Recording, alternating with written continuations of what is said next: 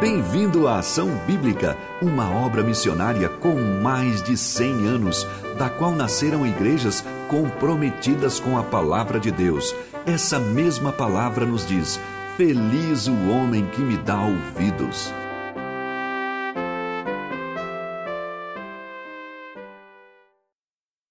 Bom dia a todos vocês que estão em casa, participando desse culto ao nosso Deus.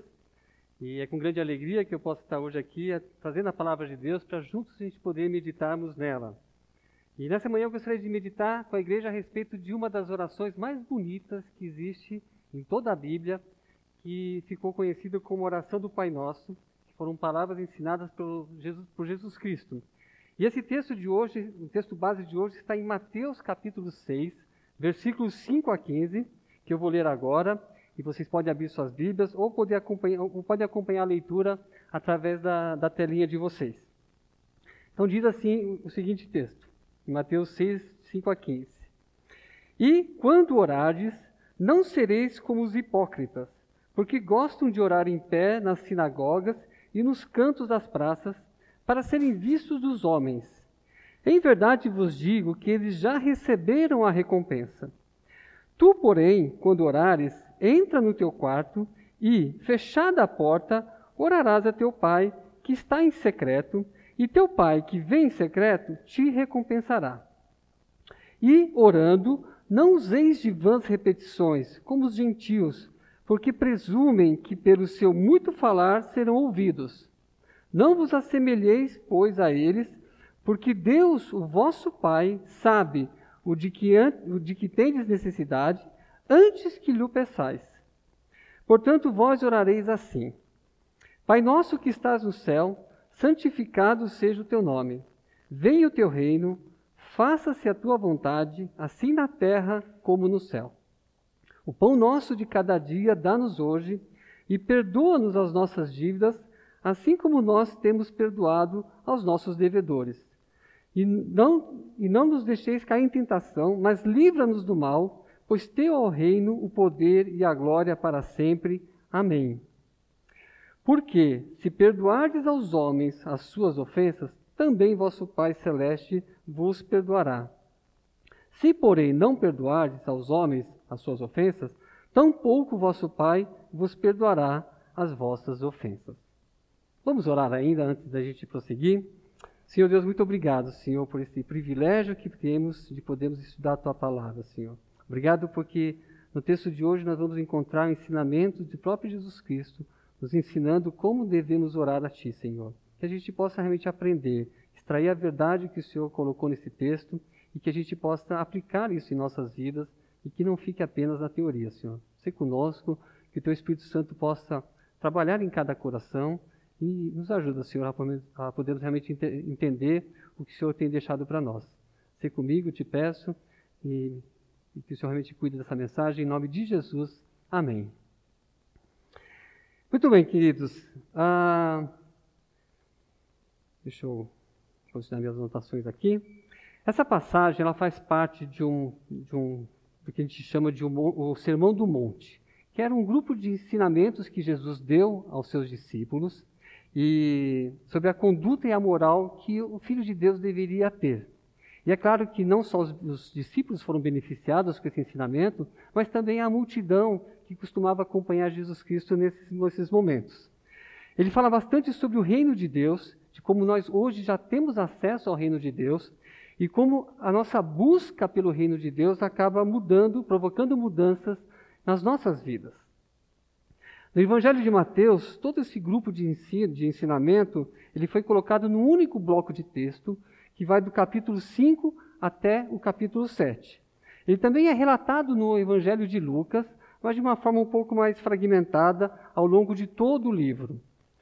O curioso é que no Evangelho, de, na narração que a gente encontra em Lucas, a gente vai ver que esse ensino que Jesus deu aos discípulos sobre como devemos orar a, a Deus Pai, ele foi feito mediante uma solicitação de um dos discípulos. A gente não vai ler o texto, mas vocês podem depois conferir com calma, em Lucas 11, mostra que Jesus estava orando a Deus e quando ele terminou a oração, um dos discípulos chegou para ele e falou assim: Senhor, ensina-nos a, ensina a orar como também João, né, João Batista, ensinou aos seus discípulos. Então, é nesse contexto que a gente vai é, reler esse texto e entender a, a, a resposta que Jesus deu para esses, esses discípulos em relação a essa pergunta. Então, vamos ler de novo o versículo 5, que diz o seguinte: E quando orardes, não sereis como os hipócritas, porque gostam de orar em pé nas sinagogas e nos cantos das praças, para serem vistos os homens. Em verdade vos digo que eles já receberam a recompensa. Esse versículo começa com uma palavrinha que chama, é, com essa palavrinha que chama de e, né? Então esse e dá uma ideia de complemento. Então Jesus está complementando alguma outra coisa que ele falou um pouco antes. Nós não vamos ler, mas ele está complementando o que ele falou dos versículos 1 a 4, onde ele fala de pessoas que estavam buscando a glória pessoal através de, uh, atos, através de ações que supostamente seriam para a glória de Deus. Como, por exemplo, o ato de dar esmolas. Né? Deus, Deus, Deus se, se alegra quando nós damos esmola para aqueles que são necessitados, isso glorifica a Deus. Mas havia pessoas que faziam questão de fazer esse ato somente quando tinha espectador. Então, se ele visse um mendigo, um mendigo ali pedindo ajuda, se ele visse que não tinha ninguém para poder presenciar o ato da, da, dessa caridade, dessa esmola, provavelmente iria deixar para depois, iria escolher um momento, um local mais adequado, onde tivesse bastante gente e onde ele poderia mostrar para todos, uh, entregando a esmola para esse necessitado. Né? E com isso ganhar a admiração de todos. Se a gente for transportar esse exemplo para uma coisa mais contemporânea, seria a mesma coisa que eu, Roger, uh, resolver colocar, no, compartilhar no Facebook uh, fotos e uma narrativa onde mostra eu dando uma esmola de 100 reais para um mendigo, e além de dar essa esmola e tirando foto e mostrando a alegria do mendigo de receber esse dinheiro, eu pudesse levá-lo ele também para comer numa churrascaria e pagar tudo para ele, onde ele vai poder comer à vontade. E aí eu colocaria textos tipo ajudando aquele que precisa, esse tipo de coisa. E com certeza ah, esse meu post no Facebook iria ganhar muitas curtidas, né, muitos likes, muitos comentários, talvez pessoas pudessem, é, talvez iriam compartilhar esse meu post, dizendo, olha, se todos fossem assim, é, a gente teria um mundo melhor, né? E aí Deus olharia para tudo isso que eu fiz e falaria assim, né? Ó, oh, Roger, bacana o que você fez, né? Realmente estava precisando de ajuda, legal o que você fez, mas cá entre nós, Roger, o que você fez não foi para minha glória. A gente sabe que você fez isso porque você queria atenção. Então vamos fazer o seguinte, né? Eu não divido a minha glória com ninguém, tá bom?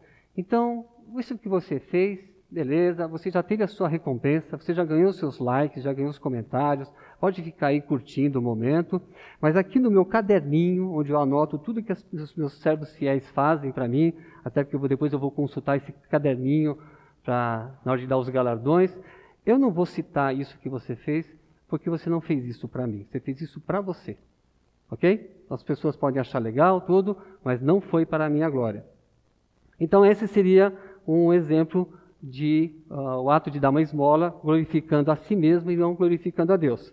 Mas voltando no versículo 5, ele também uh, fala sobre pessoas que tinham esse mesmo tipo de comportamento, pessoas que oravam a Deus, mas também faziam questões, questão de de que eles fossem notados fazendo essa oração. A começar porque eles, oraram, eles oravam em pé. Não era um costume da época as pessoas pegarem e orarem em pé. Então eles oravam em pé, oravam em voz alta, de modo que todo mundo ouvisse que ele estivesse orando, e as pessoas iriam falar assim: puxa vida, olha como esse, esse, esse homem está orando, e usando palavras talvez complicadas e difíceis.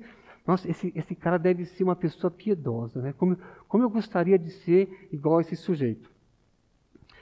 É claro que há situações onde nós podemos orar em público e também podemos orar em voz alta. Por exemplo, momentos antes da refeição, é normal uma família cristã, a gente tem um ou mais membros da família fazendo um agradecimento a Deus pelo alimento que eles vão poder que eles vão comer ali à mesa. Né? Ele pode orar em voz alta e todo mundo está ali escutando a oração.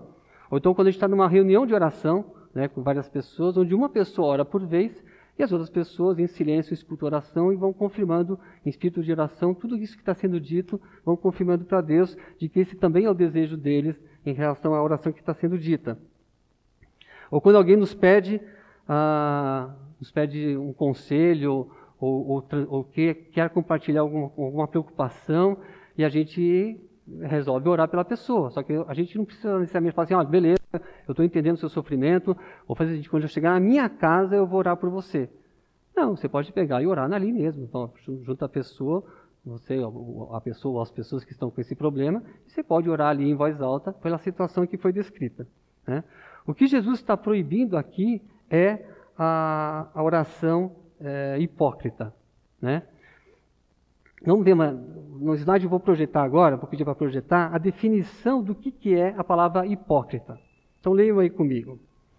Hipócrita, que ou aquele que demonstra uma coisa quando sente ou pensa outra, que dissimula sua verdadeira personalidade e afeta quase sempre por motivos interesseiros ou por medo de assumir sua verdadeira natureza, qualidades ou sentimentos que não possui. Fingido, falso, dissimulado. Então Jesus está falando aqui sobre pessoas que oravam falando palavras que elas no fundo, no fundo não acreditavam ou não concordavam. Eram palavras vazias, palavras falsas. Né? E no versículo 6 e 7, Jesus continua falando, né? Tu, porém, quando orares, entra no teu quarto e, fechada a porta, orarás a teu pai que está em secreto, e teu pai que vem em secreto te recompensará. E, orando, não useis de vãs repetições como os gentios, porque presumem que pelo seu muito falar serão ouvidos. Agora sim, você tendo esse momento em separado, conversando com Deus, é a hora onde você, você acaba tendo que ser genuíno, porque você não vai ter nenhuma pessoa para assistir você falando. Nesse momento, cai por terra qualquer tentativa de querer impressionar as outras pessoas, porque você está sozinho conversando com Deus. E isso pode nos ajudar a balizar se as nossas orações, quando nós estamos somente diante de Deus, se elas são equivalentes às orações que nós fazemos quando estamos em público. Se essas orações forem muito diferentes, é porque você está tendo, talvez, uma atitude hipócrita. Porque, a princípio, você deveria orar para Deus da mesma maneira. Talvez em público você pudesse, talvez algumas palavras um pouco mais, mais mais sutis, mais elegantes, tudo. Mas a, a, o princípio da oração deveria ser o mesmo. Né? Eu lembro que, é, fazendo um paralelo aqui sobre essa parte da hipocrisia, eu lembro de uma época, uma, uma, um dia onde eu estava num cliente, há muitos anos atrás, prestando uma consultoria, e eu tinha, esse cliente, eu estava lidando com um gerente dessa empresa, e esse gerente era uma pessoa muito difícil de lidar. É uma pessoa, assim, não vou usar a palavra chata, mas era uma pessoa difícil de lidar. Né? Uh, nada estava certo, ele criticava tudo, a gente tentava ajudar os processos da empresa, mas ele era, era um colega difícil de, de se trabalhar. E certa feita eu estava conversando com ele, já estava meio que acabando o expediente, já tinha passado 18 horas, e só estava eu e ele numa sala conversando. E naquele dia ele estava muito diferente. Ele estava conversando de boa comigo, como, como, como um amigo, conversando sobre a, os, os, projetos dentro, dentro, dessa empresa. E eu fiquei surpreso. Puxa vida, olha como está rendendo o trabalho com essa conversa amigável com ele. Então ele estava propondo ideias, ele estava é, escutando as minhas, a, a minha, o meu posicionamento com respeito. Estava é, sendo uma conversa muito agradável. E ele estava relaxado na cadeira, conversando, eu também estava sentado na cadeira, e de repente ele mudou totalmente a postura dele. Né? Ele passou a sentar ereto, começou a falar num outro tom de voz, ah, não sei o quê, papapá, e começou a usar palavras difíceis. E eu fiquei olhando para ele assim, por que, por que essa mudança de comportamento? E a resposta para isso aconteceu três segundos depois, quando eu escutei atrás de mim o dono da empresa chegando e falando, boa noite, boa noite. Então, esse gerente, quando ele percebeu que tinha alguém para que ele pudesse impressionar, ele mudou totalmente o jeito de falar, o discurso, e acabou é, agindo de uma forma hipócrita. Então é isso que Deus não quer de nós. Gente, Deus não quer, nós, nós temos dois comportamentos diferentes. Um quando está com pessoas ao lado e outro com, quando não há pessoas ao lado e você está conversando diretamente com Deus. É isso que Deus, que Deus não, não se agrada. Além disso, ele fala sobre vãs repetições, palavras vazias, né, inúteis. Era uma coisa que era praticado pelos, pelos, pelos povos pagãos. E o, talvez o exemplo mais emblemático disso seja o episódio onde Elias estava no Monte Carmelo, junto com os 400 profetas de, de Baal, e ele teve aquele, aquele desafio proposto, né, onde é, Elias iria edificar lá, um, um, preparar um novilho ali para sacrifício, o, os profetas de Baal também fariam a mesma coisa do, do lado deles, e cada um iria orar para o seu Deus e ver qual é o Deus verdadeiro que iria responder a esse chamado e mandar fogo e acender ali o sacrifício.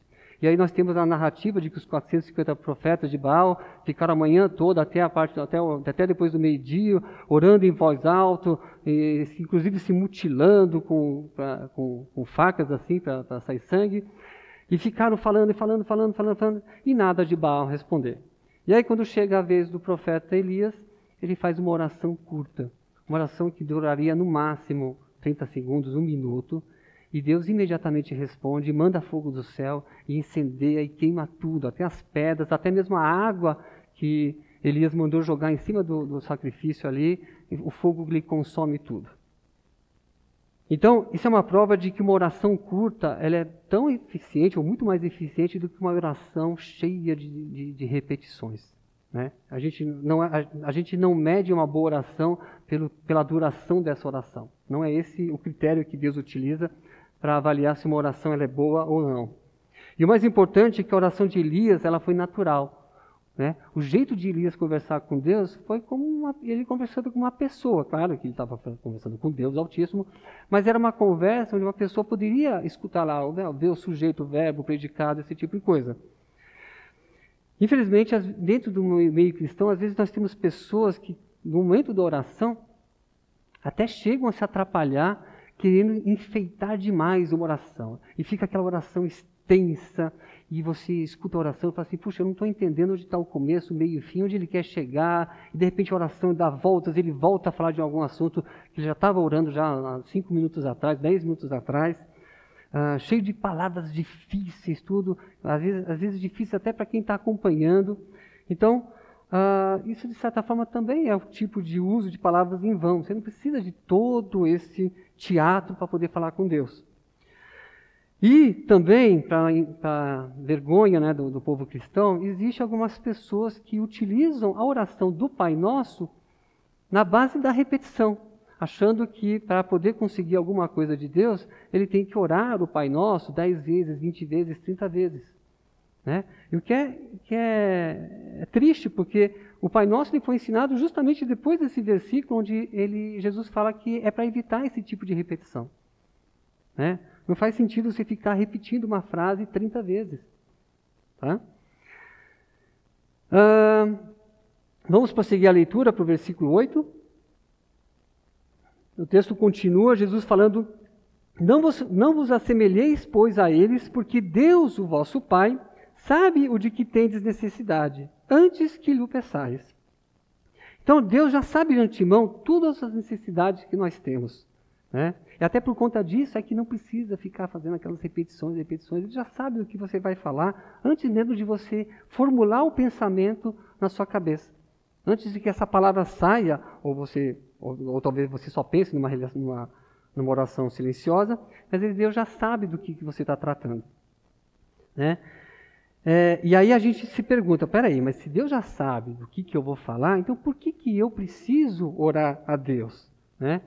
Ele, Deus quer que a gente ore a Ele para que a gente possa, é, para que nós mesmos consigamos reconhecer o quanto nós somos uh, deficientes, como nós somos uh, dependentes, nossas fraquezas, que a gente consiga avaliar isso durante o momento da, da nossa oração. A gente precisa verbalizar para a gente se dar conta do que está passando conosco.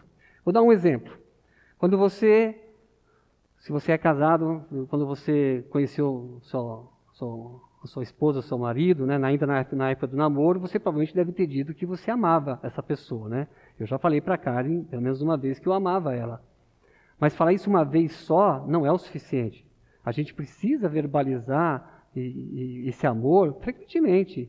Né? É, é gostoso a, a, a, mulher ouvir do marido, o marido ouvir da mulher, ou o namorado em relação à namorada, ouvir um eu te amo. Né? Porque a gente precisa estar constantemente verbalizando aquilo que nós estamos é, sentindo. Então Deus quer que a gente verbalize aquelas nossas necessidades.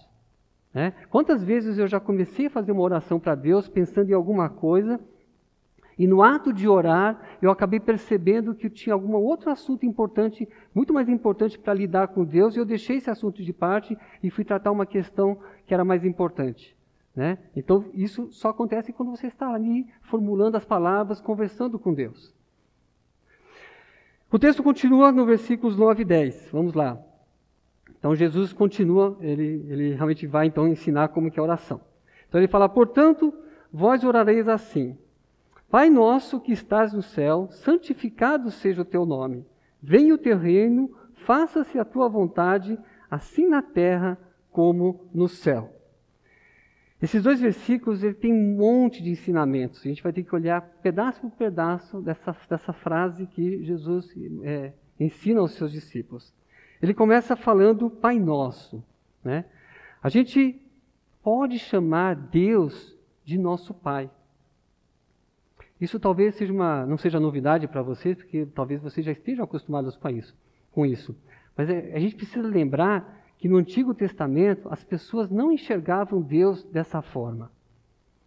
Em todo o Antigo Testamento há cerca de oito ocorrências onde Deus ele é referenciado como Deus Pai, e ainda assim no sentido de, uh, de uma pessoa que cuida ou de um chefe do povo de Israel, não com esse intuito de pai e filho. Né?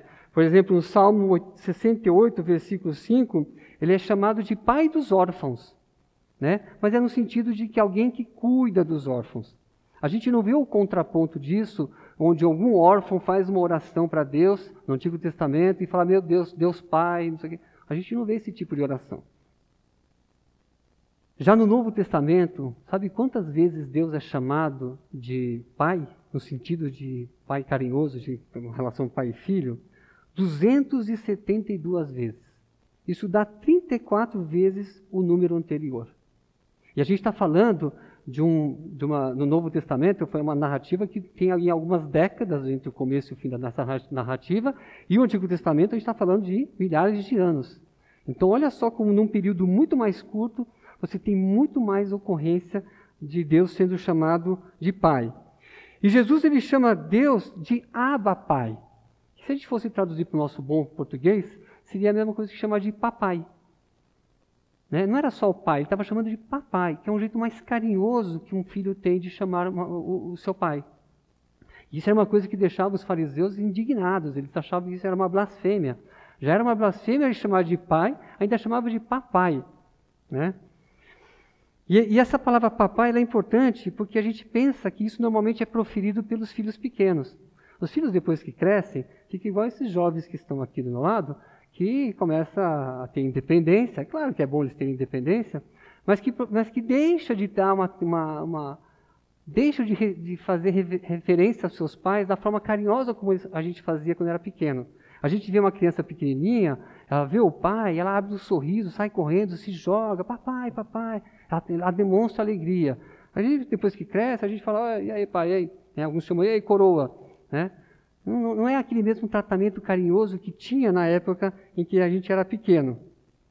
Pode perguntar para qualquer pai, né?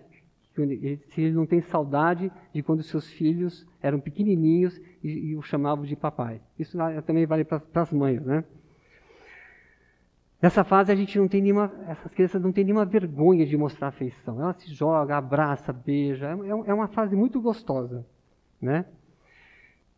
E então, apesar da grandeza de Deus, né, Deus ele gosta de ser chamado de pai. Ele gosta de ter esse relacionamento conosco de um pai para com um filho. E Jesus está ensinando isso aqui, porque para eles isso era uma novidade. Né? Para nós talvez não seja, mas é importante a gente ver, e como nós somos privilegiados de podermos entender que Deus sempre quis ter esse comportamento de ser tratado como um pai. Outro texto, outro trechinho desses versículos: santificado seja o teu nome. Né? Nesse trecho da oração, ah, Jesus mostra que a gente precisa louvar ao nosso Deus. Né? Só que antes de a gente continuar, deixa eu esclarecer uma coisinha em relação a essa frase: santificado seja o teu nome. Ela não quer dizer que Deus precisa ser mais santificado, né? que Deus está, sei lá, Deus é 70% santo, ele precisa melhorar mais para chegar no nível de 100%. Não é isso que, que o texto está falando. O texto está falando que Deus ele já é santo, né? Que Deus, Deus é santo. E que através das nossas vidas a gente possa mostrar aos outros o quanto Deus é santo. É a mesma coisa que a gente poder chegar para Deus e falar assim: Deus, me ajuda a mostrar aos meus familiares, para os meus vizinhos, para os meus colegas de trabalho, quem o Senhor é. O Senhor é Deus santo, o Senhor é um Deus gracioso, é um Deus misericordioso, é um Deus bom, é um Deus amoroso. Me ajuda, que as pessoas possam ver através de mim o quanto o Senhor é tudo isso. Né? Nós somos chamados para sermos cada vez semelhantes, cada vez mais semelhantes a Cristo. Então, quando as pessoas olham para nós e, e nós somos semelhantes a Cristo, eles conseguem saber quem é Deus, porque Jesus é o Deus Filho. Então, eles conseguem ter uma noção de quem é o Deus Pai também. Então, a gente precisa investir um tempo nas nossas orações para louvarmos a Deus. Às vezes a gente vai seco na oração e já vai direto ao que nos interessa de fazer alguma petição, talvez até ter um momento de, de, de, de agradecimento, mas a gente é muito rápido para chegar e fazer pedido daquelas coisas que a gente acha que precisa. E às vezes a gente gasta nenhum ou pouquíssimo tempo uh, tendo esse momento de louvor ao nosso, Deus. Eu entendo que para muitas pessoas tem certa dificuldade em louvar a Deus. Uh, Sabe por que, que isso acontece? Porque louvar a Deus não é uma coisa natural. Vou dar um exemplo. Quando a gente. Imagina uma sala de aula com 30 alunos e a professora chama um dos alunos, o Joãozinho, chama ele à frente e fala assim: turma, eu queria que vocês olhassem aqui para o Joãozinho e eu queria dizer para vocês que o Joãozinho é um aluno exemplar. Ele é educado, ele, ele, ele só, tira, só tira nota 10, ele estuda, ele faz os seus deveres, entrega no tempo eh, certo.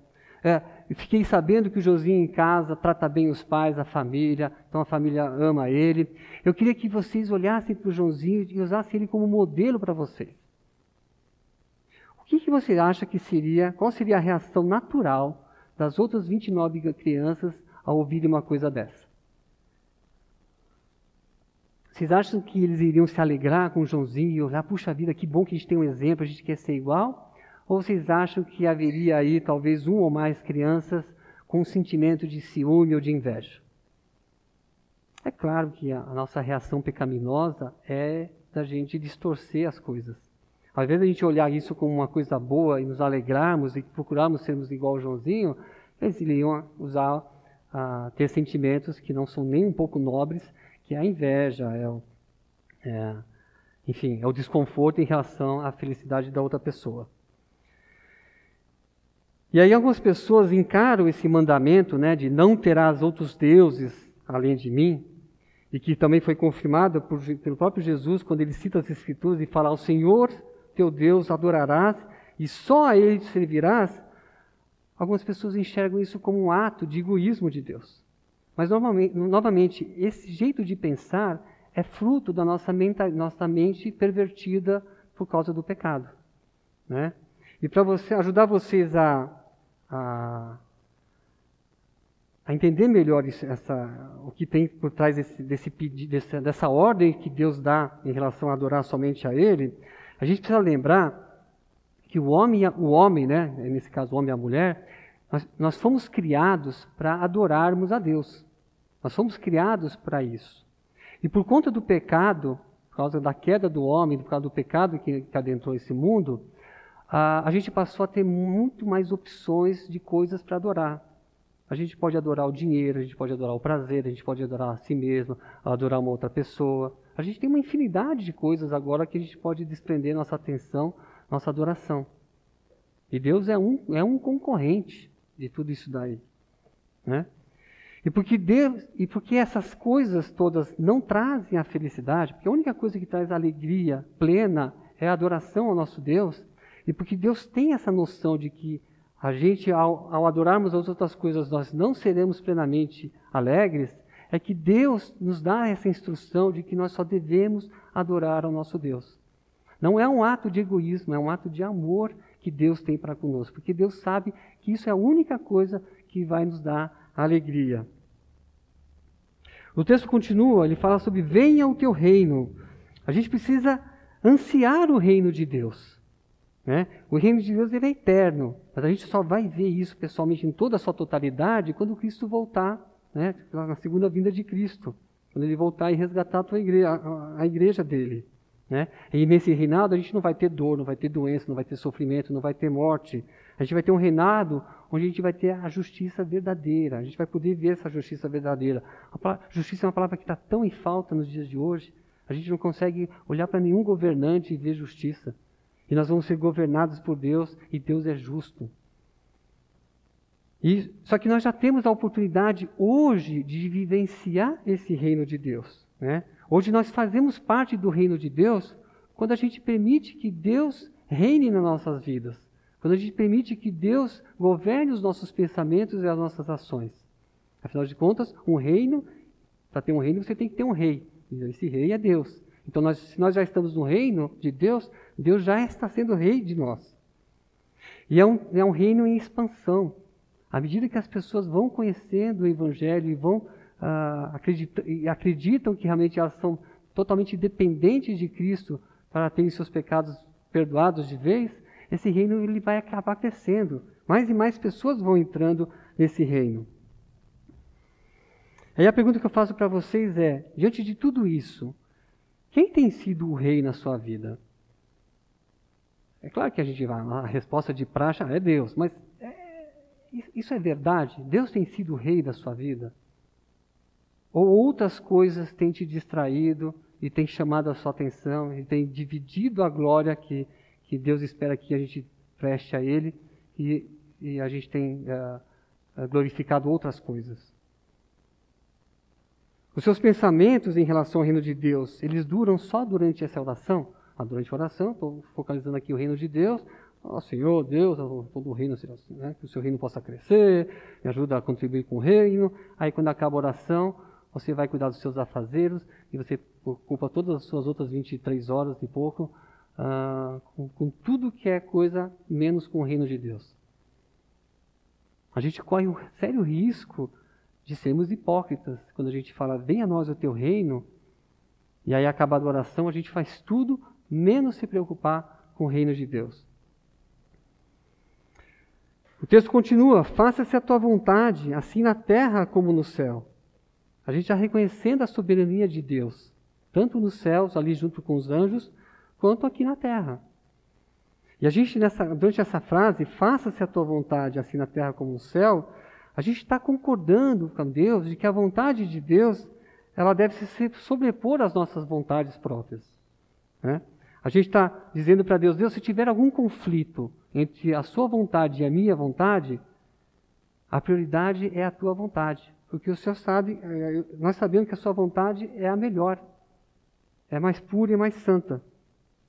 E Deus nos chama para trabalhar nesse reino de Deus. Né? Então, se, se é fazer a tua vontade, e Deus nos chama para trabalharmos no reino dele, a gente tem que trabalhar.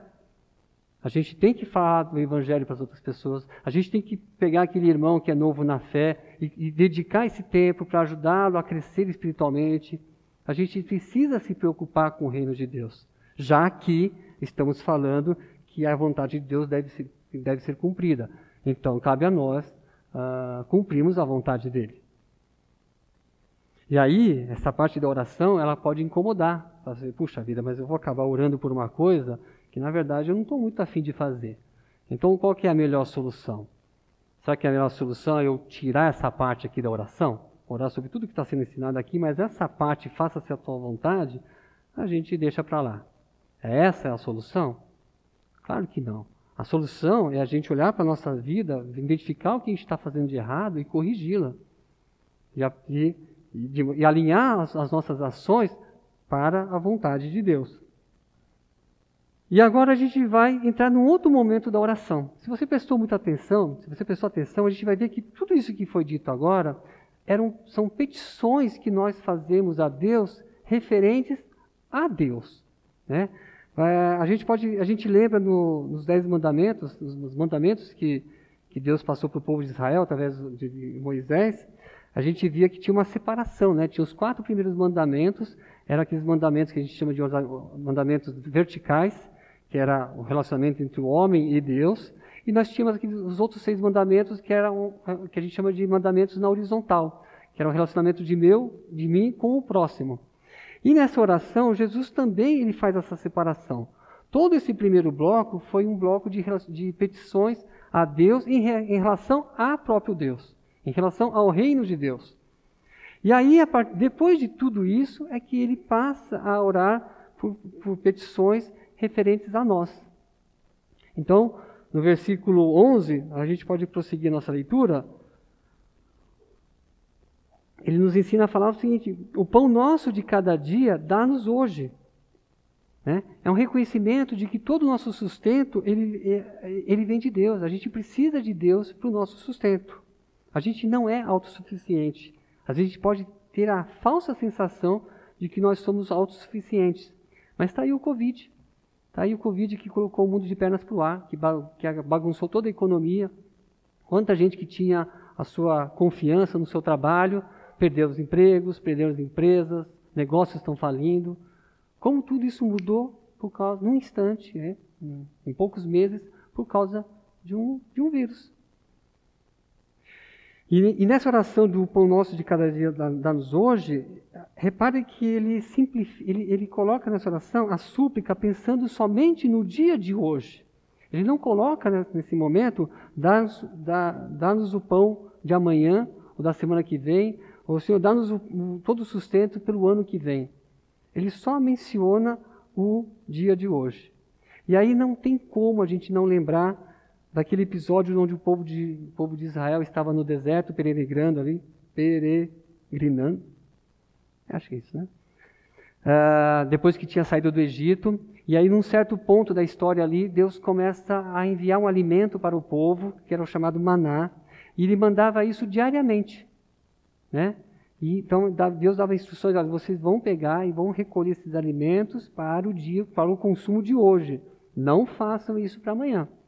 E é claro que sempre tem aquele desobediente que pegou lá o maná e guardou um pouco a mais para o dia de amanhã, e no dia de amanhã aquele, aquele maná estava totalmente estragado, cheirando mal. E é, e é impressionante como Deus mandava esse maná na medida certa. Ele mandava o suficiente para um dia de consumo. A única exceção era no sexto dia da semana, quando Deus mandava em porção dobrada, e aí o maná durava dois dias, por causa que o sábado era reservado para que uh, os judeus uh, descansassem e meditassem uh, no Senhor e não fizessem ali nenhum tipo de trabalho. Então, não poder acumular essa comida a longo prazo dava ao povo de Israel a, a percepção de como eles eram, eles eram dependentes de Deus dia a dia.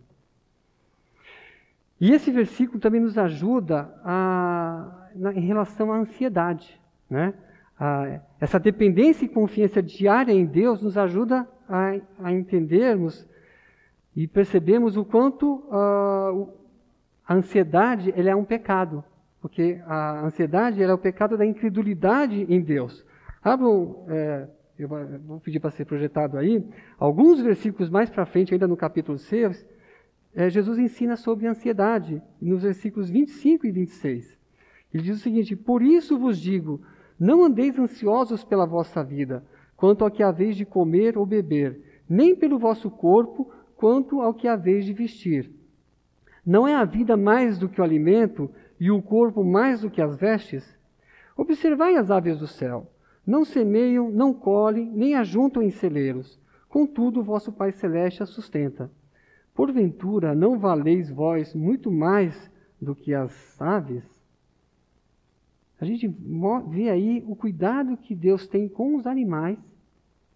E ele, ele deixa muito claro que ele vai ter um cuidado ainda maior com nós que somos feitos à semelhança dele, somos filhos amados. Claro que isso não nos tira a responsabilidade de trabalharmos. Eu não posso olhar para esse texto e falar assim, ah, que legal, então eu não preciso fazer nada porque Deus vai cuidar de mim, Deus vai me mandar o pão. Não, muito pelo contrário, Deus, Deus ele dá, ele valoriza o trabalho, né? Em Provérbios 6, 6, 6 e 8, ele diz o seguinte: Vai ter com a formiga, ó preguiçoso, considere os seus caminhos e ser sábio. Não tendo ela chefe, nem oficial, nem comandante, no estio prepara o seu pão, na cega ajunta o seu mantimento. Então as formigas elas estão preparando ali o alimento para a época em que não vai ter nada para comer. Nós temos que ser prevenidos e trabalharmos e, e, e pensarmos a médio e longo prazo. Mas em última instância a gente tem que ter a consciência de que uh, a gente não tem garantia nenhuma sobre o dia da manhã. Só Deus sabe o dia de amanhã. A gente, a gente pode não estar vivo nos próximos 10 minutos. Né? Então, temos que ter essa dependência diária né, em Deus. E no versículo 2 ele continua: E perdoa as nossas dívidas, assim como nós temos perdoado os nossos devedores. Aqui a palavra dívida ela não tem só a conotação de dívida financeira, mas ela tem a conotação de ofensa. Né? E quando a gente fala de ofensa a Deus, tem um nome para isso: é pecado. Pecado é, é, é, tudo aquilo que eu e você fazemos que desagrada a Deus. Isso se chama pecado. E Jesus nos ensina que a gente tem que pedir perdão por essas nossas ofensas para com Deus. E para que isso aconteça, a gente precisa confessar o pecado. Então a gente precisa reconhecer que aquilo que nós fizemos é errado. Isso se chama confessar. Eu, eu entendo, Deus, que, eu, que, o que eu fiz aqui não te agrada. Me perdoa, Deus. Me perdoa essa ofensa que eu fiz a ti e não permita que eu faça isso de novo. Eu não quero errar de novo, eu não quero te ofender de novamente. Tem que ter arrependimento verdadeiro. E na primeira epístola, João, na sua primeira epístola, João escreve para nós qual é a condição que nós temos, algumas condições para que a gente possa ter comunhão com Deus. E entre essas condições, no versículo 9, ele fala que é a confissão de pecado. Olha o que o texto diz aqui, 1 João 1, 9. Se confessarmos os nossos pecados, ele é fiel e justo para nos perdoar os pecados e nos purificar de toda injustiça. E na oração do Pai Nosso, Jesus ainda acrescenta é, ele, esse, essa, essa parte aqui, ó. Perdoa nossas dívidas, assim como nós temos perdoados. Ele deixa claro que, que nós já devemos, já devemos estar perdoando também as pessoas que nos têm ofendido. Né? Ah, durante a nossa vida, nós fomos, somos e seremos sempre vítimas de algum tipo de mal, de alguma ofensa. Não tem como escapar disso. E aí a pergunta fica: como que eu e você lidamos com as pessoas que nos têm ofendido? Né?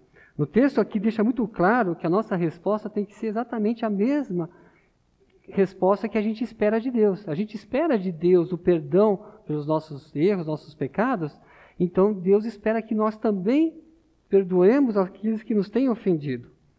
Né? Olha o versículo 14 e 15, que já acontece depois do, final da oração, mas a gente já vai antecipar, diz o seguinte: Porque se perdoardes aos homens as suas ofensas, também vosso Pai Celeste vos perdoará. Se, porém, não perdoardes aos homens as suas ofensas, tampouco vosso Pai vos perdoará as vossas ofensas. Todo cristão maduro na fé, desejoso de ser, desejoso de ser imitador de Cristo, é, em algum momento da sua caminhada na vida cristã, vai perceber que ele precisa perdoar ao próximo assim como Deus os perdoa. E aí você pode falar assim, puxa, mas isso é difícil, né, Roger? É difícil perdoar aquelas pessoas que têm feito mal contra nós. E eu queria contar para vocês de uma forma muito resumida, não vou poder entrar em detalhes, algo que aconteceu na minha vida. Há muitos anos atrás, antes mesmo de eu ter casado, uma certa pessoa causou um mal muito grande para minha família. Causou um grande sofrimento. E não foi uma coisa pontual, era uma coisa que diariamente esse mal só vinha aumentando. E eu não, nós não tínhamos como localizar essa pessoa, era uma pessoa que estava foragida. E, e em um certo ponto da minha vida, eu todo dia eu me dedicava a pensar nessa pessoa que fez esse mal, e eu passava a ter pensamentos assim que não são agradáveis a Deus. Eu me imaginava ah, o que faria se eu encontrasse essa pessoa. Eu já contei isso para algumas pessoas, né? Na, talvez na mocidade também. Mas eu me imaginava pegando essa pessoa e socando o rosto dela. Depois pegando essa pessoa pelos cabelos e arrastando toda a face dela no asfalto, que é para dilacerar, arrancar o nariz.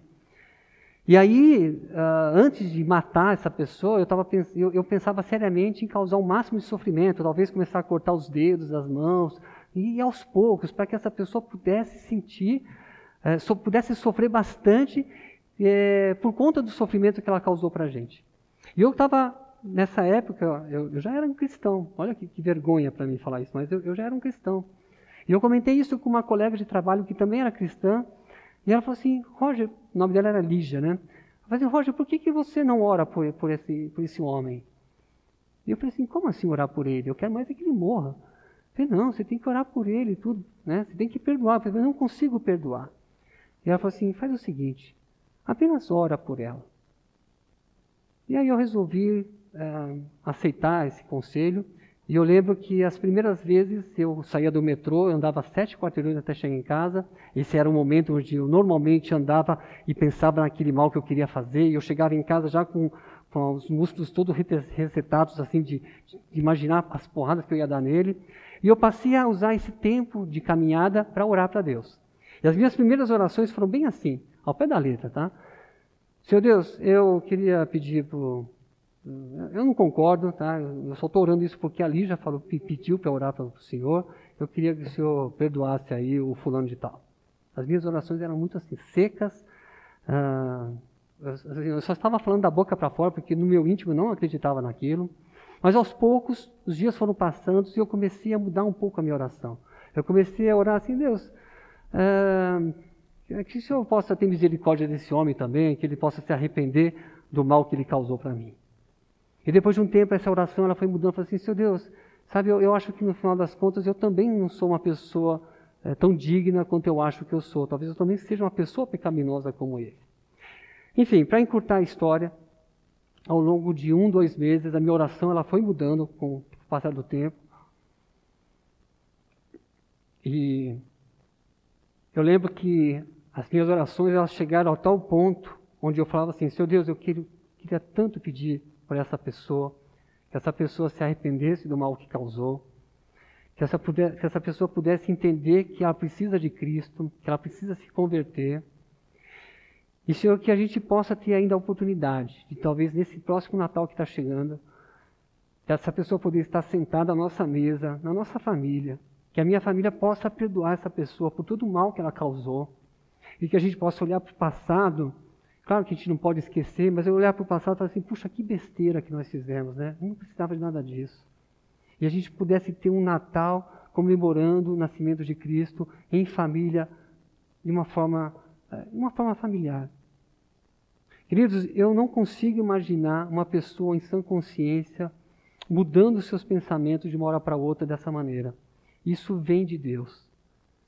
Deus, Deus, através do seu Espírito Santo, Ele vai começando a tocar nosso coração e, e nos dá essa consciência de que nós todos somos devedores. Não tem ninguém aqui melhor do que um do que o outro. Nós somos todos miseráveis. Nós precisamos do perdão de Deus, da misericórdia de Deus. Então, quando eu digo para vocês que essa história, eu não quero usar essa história como um argumento de que vocês devem perdoar. Porque o maior argumento está no, no fato de que a própria Bíblia nos ensina que nós devemos perdoar. É, esse é o, argumento principal, é esse. Deus manda a gente perdoar o próximo. Mas eu quero quis trazer essa ilustração para mostrar pessoalmente para vocês de que isso é possível, sim. Né? Isso aconteceu. E às vezes a gente tem dificuldade de, de, de, de, de perdoar uma pessoa por um mal muito menor, a gente já fica emburrado, não sei o quê. Olha, olha, olha como, como, como nós somos. E a gente faz um link, é, essa, essa, importância da gente, da gente perdoar os outros, porque senão Deus não vai nos perdoar, ela é tão importante que a gente pode fazer um link com uma parábola que Jesus escreveu em outro episódio sobre o servo impiedoso onde essa parábola diz que um rei, chegou um servo que devia muito dinheiro para o rei, chegou diante do rei e ele não tinha como pagar suas dívidas. E o rei mandou, então, então você vai ser preso, todos os seus bens vão para mim, a sua esposa, seus filhos vêm para cá, eu vou vender como escravo. E ele pede misericórdia, e aí esse rei uh, não estende o prazo, nada, ele simplesmente perdoa a dívida. Falei, tá bom, a sua dívida está quitada. E esse servo, na sequência, encontra um conservo, é, um servo dele, que tinha também uma dívida, mas era muito menor. E ele foi, uh, ele já chegou cobrando assim: oh, você está me devendo, me paga. Ele também não tinha. Ele falou: então eu vou pegar a tua mulher. Ele fez exatamente aquilo que o rei teria fez com ele inicialmente, ele fez com esse conservo. E ele não usou a misericórdia que o rei teve com ele, ele não usou essa misericórdia para junto ao seu devedor. Né? E aí, uh, o final dessa história é triste porque o rei chama de novo esse homem e fala: porque você não perdoou assim como eu perdoei, então a sua dívida ainda não está paga, você vai, vai ser preso e tudo mais. E nós temos o versículo 13, onde Jesus continua a sua oração e, e fala o seguinte: E não os deixei cair em tentação, mas livra-nos do mal, pois teu é o reino, o poder e a glória para sempre. Amém. Se no versículo anterior Jesus fala sobre como nós devemos lidar com os passados, com os, os pecados passados, aqui ele fala sobre os pecados futuros, né? Claro que ele, ele, não coloca aqui que a gente tem que orar já antecipado pelos pecados que nós iremos cometer, mas ele pede para que nós, ele pede, eh, ele nos ensina a pedir para Deus que nos guarde de cometer um pecado, alguma ofensa a Deus, né? Existe aí uma palavrinha muito diferente entre provação e tentação. Aqui, provação é quando Deus permite que alguma coisa aconteça nas nossas vidas, né? Uh, para testar nossa fé e permitir que a gente possa crescer né? no, e amadurecer na vida cristã. A tentação, que é o que o texto está usando aqui, né? não nos deixei cair em tentação, é uma coisa que tem na origem, é uma origem que é o, o inimigo que está causando uma situação, ou o nosso próprio coração uh, mundano que, uh, que desperta o desejo por alguma coisa que não vai agradar a Deus. Né? Uh, então nós temos que pedir a Deus por essa sabedoria e, e perseverança para resistir às tentações que o maligno, o nosso coração, vai acabar uh, certamente colocando na nossa mente a vontade de pecar. Né? Lembrando que tentação em si não é um problema, não é um problema ser tentado, o problema é ceder à tentação. É isso que nós temos que tomar cuidado. Ah,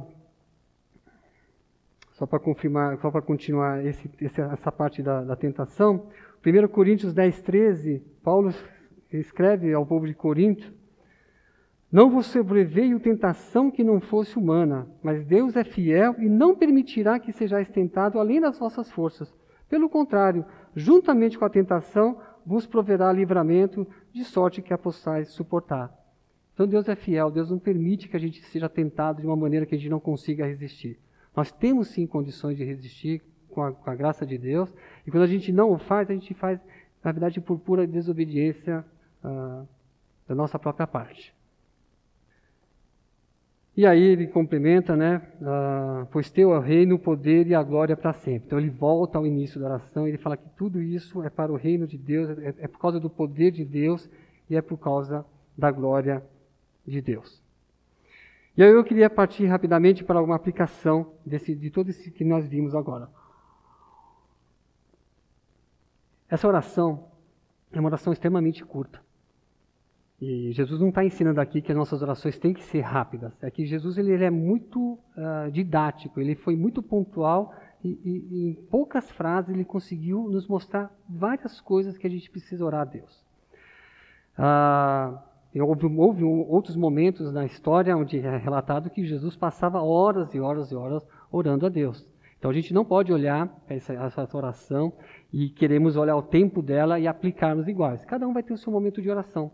Use ele com sabedoria. Se você tem tempo para orar 5, 10, 15 minutos, aproveite esse tempo. Algumas pessoas têm condições de orar durante horas, outras só têm 10 segundos, mas use com sabedoria o tempo que você tem para orar. E o mais importante é que tudo, todos esses pontos importantes que foram abordados na oração do Pai Nosso, que eles não fiquem restritos somente ao, tempo, ao, ao momento da oração. Que isso seja expandido para tudo o que você faz durante os momentos em que você não está orando. Toda a sua vida deveria refletir cada um desses argumentos que é usado na oração.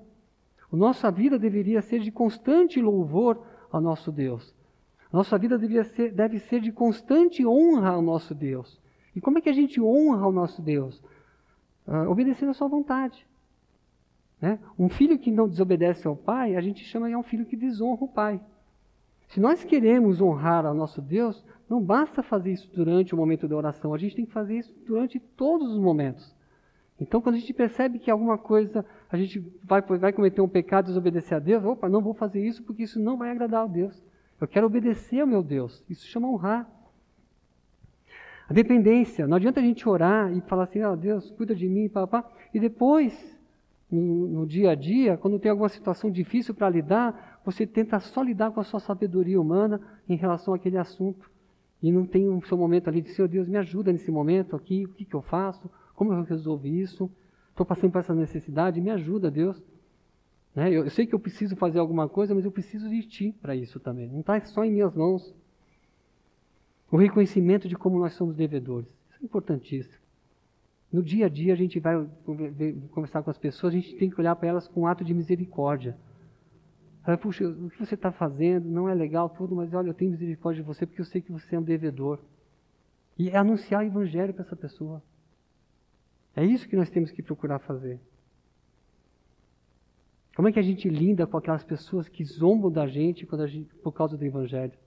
Quando as pessoas sabem que você é cristão e fica tirando sarro da sua cara, que é vontade, qual é a vontade que você tem? Você pensa, Deus, manda fogo em cima dessa pessoa, acaba com a vida dela agora, ou você tem misericórdia dela? Você leva as dores para o lado pessoal? É isso que, que nós fazemos? E por fim, vamos, fujamos das, das tentações, né? Não é só durante a oração, mas durante todo o dia, porque durante a oração dificilmente nós vamos ser tentados. A gente vai ser tentado naquele momento que a gente não está pensando totalmente em Deus. Aí é o momento onde, a tentação mais aparece. E aí a gente precisa lembrar, puxa, ó, tá aqui, eu estou sendo tentado. Ah, a minha vontade, a minha carne humana me, me quer fazer ceder essa tentação, mas eu, eu, eu vou pedir para Deus me ajudar nesse, nesse aspecto também e que a gente possa fugir. Então, meus, meus amados, era isso que eu queria, transmitir para vocês. A beleza desse Pai Nosso, uma oração extremamente rica em ensinamentos, mas que essa, que esse, essa riqueza não seja só utilizada durante os nossos momentos de orações, mas sim durante toda a nossa vida. Ok? Vamos ainda ter um momento de oração. Senhor Deus, muito obrigado, Senhor, por esse privilégio que nós temos de aprender, a sua, a, a, aprender mais de Ti através da Tua palavra. Obrigado pelos ensinamentos que o próprio Jesus Cristo nos deixou aqui sobre como nos relacionar contigo através das nossas orações. E eu te peço, Senhor, que o Senhor trabalhe realmente nessa área em nossas vidas. Nos, uh, nos ajuda, Senhor, a encontrarmos mais tempo para orarmos a Ti. Nos dá a alegria de podermos orar a Ti, Senhor. Se tem alguma coisa que, que, que atrapalhe esse momento, ah, que o Senhor possa nos ajudar, Senhor, a, a, realmente termos esse prazer de orarmos e desprendermos um tempo de conversa contigo, Senhor. E mais importante, Senhor, é que não, nós não sejamos hipócritas a ponto de só uh, termos esses momentos preciosos durante a oração e no dia a dia a gente acabar se esquecendo e ignorando que o Senhor é Deus em todos os aspectos, em, durante toda a nossa vida, Senhor. Nos ajuda nesse momento que a gente realmente, uh, a gente realmente possa viver o Evangelho da maneira genuína, como o Senhor nos ensina, Senhor. Sou grato por isso, também te peço por cada irmão e irmã que está em suas casas, o Senhor tem, cuida deles, sustenta-os nesses momentos difíceis que nós, nós passamos aí por causa do coronavírus, guarda, Senhor, tem a saúde deles e o sustento também o pão que o Senhor nos dá a cada dia, Senhor. Eu sou grato por tudo isso e te agradeço em nome de Jesus. Amém. Amém, irmãos. Tenha todos um bom domingo e uma semana abençoada.